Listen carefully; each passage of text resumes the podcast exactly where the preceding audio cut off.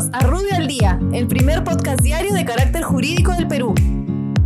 Buenos días, soy Raúl Campana, abogado del estudio Rubio Leguía Norman. Estas son las normas relevantes de hoy, martes 9 de junio del 2020.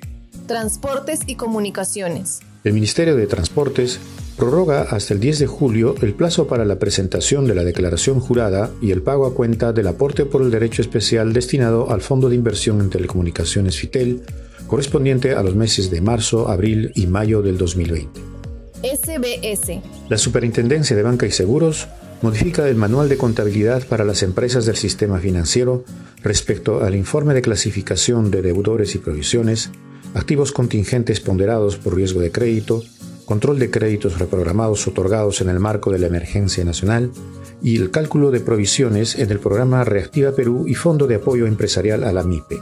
Por otra parte, de manera excepcional establece en 50% el patrimonio efectivo de las empresas del sistema financiero, el límite que aplica al total de las coberturas que otorgue el Fondo de Apoyo Empresarial a la MIPE a favor de una misma empresa del sistema financiero. Ministerio Público.